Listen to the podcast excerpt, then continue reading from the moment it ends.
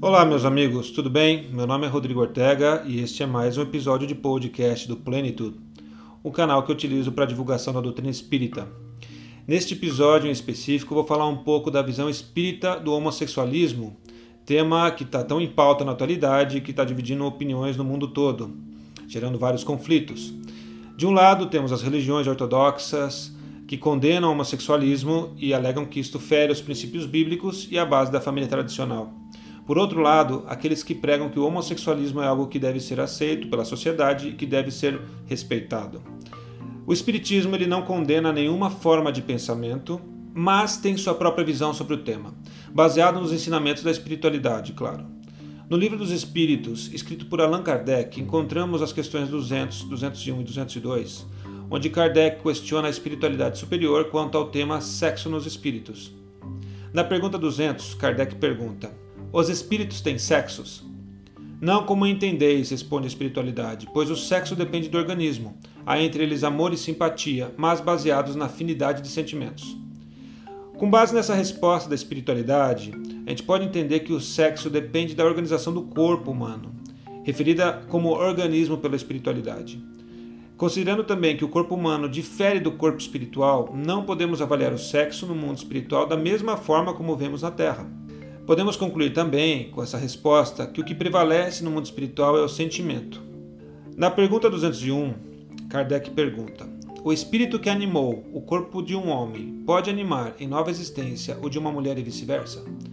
Sim, responde a espiritualidade, são os mesmos espíritos que animam os homens e as mulheres. Esta resposta da espiritualidade superior nos leva a concluir que os espíritos não são definidos sexualmente como homem e mulher. Essa definição ocorre no momento da encarnação, quando animam um corpo humano. Na pergunta 202, Kardec pergunta: Quando errante, que prefere o espírito encarnar no corpo de um homem ou de uma mulher? Responde a espiritualidade: Isso pouco lhe importa. Vai depender das provas porque haja de passar. Então conclui Kardec que os espíritos encarnam como homens ou como mulheres, porque não têm sexo.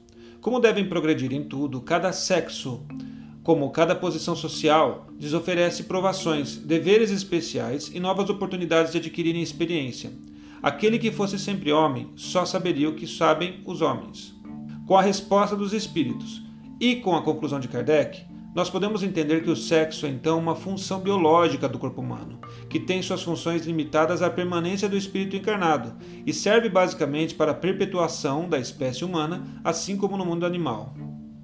Mas o que leva então o espírito encarnado a optar por relacionamentos afetivos por seres do mesmo sexo, se o sexo com o qual encarna lhe servirá para as provas que necessita passar? Não podemos, na verdade, limitar as causas, podem ser várias pois cada espírito passa pelas experiências que deve passar para o seu progresso evolutivo, dentro do seu individualismo existencial, claro.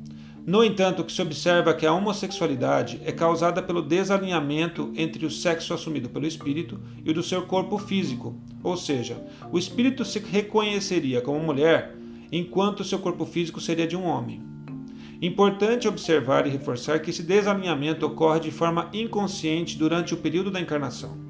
Nota-se que, na maioria dos casos, este desalinhamento provém de uma interrupção de sucessivas encarnações anteriores em um mesmo sexo.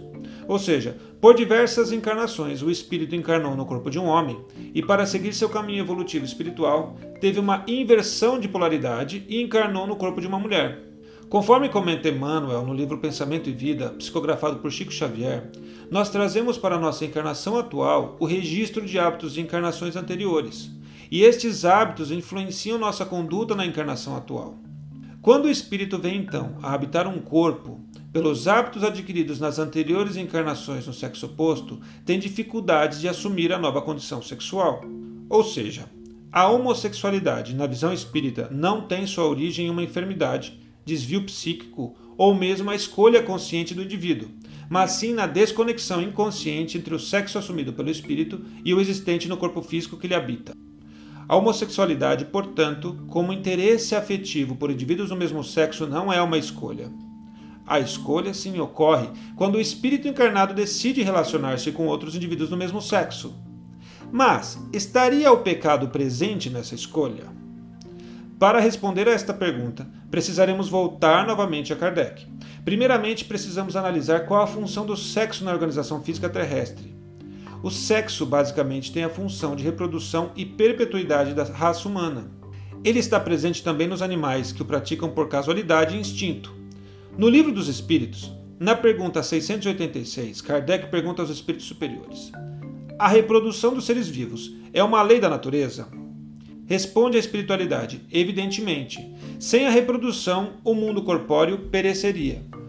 Considerando que as leis da natureza foram criadas por Deus e têm seu propósito perfeito, o fato de um indivíduo escolher pelo relacionamento homossexual poderia levá-lo ao desvio dos propósitos divinos de perpetuidade da espécie. Porém, o que o indivíduo escolhe conscientemente é relacionar-se afetivamente com outro do mesmo sexo, mas não sua condição de afetividade homossexual, que ocorre de forma inconsciente, como já dissemos anteriormente. Poderíamos dizer então que o indivíduo poderia escolher por um relacionamento heterossexual para cumprir com as leis da natureza, não cometendo um pecado? Para responder a essa pergunta, também vamos voltar ao Livro dos Espíritos na pergunta 695 e 696, onde Kardec pergunta a espiritualidade. O casamento, isto é, a união permanente de dois seres, é contrário à lei da natureza? Responde a espiritualidade que é um progresso da marcha da humanidade.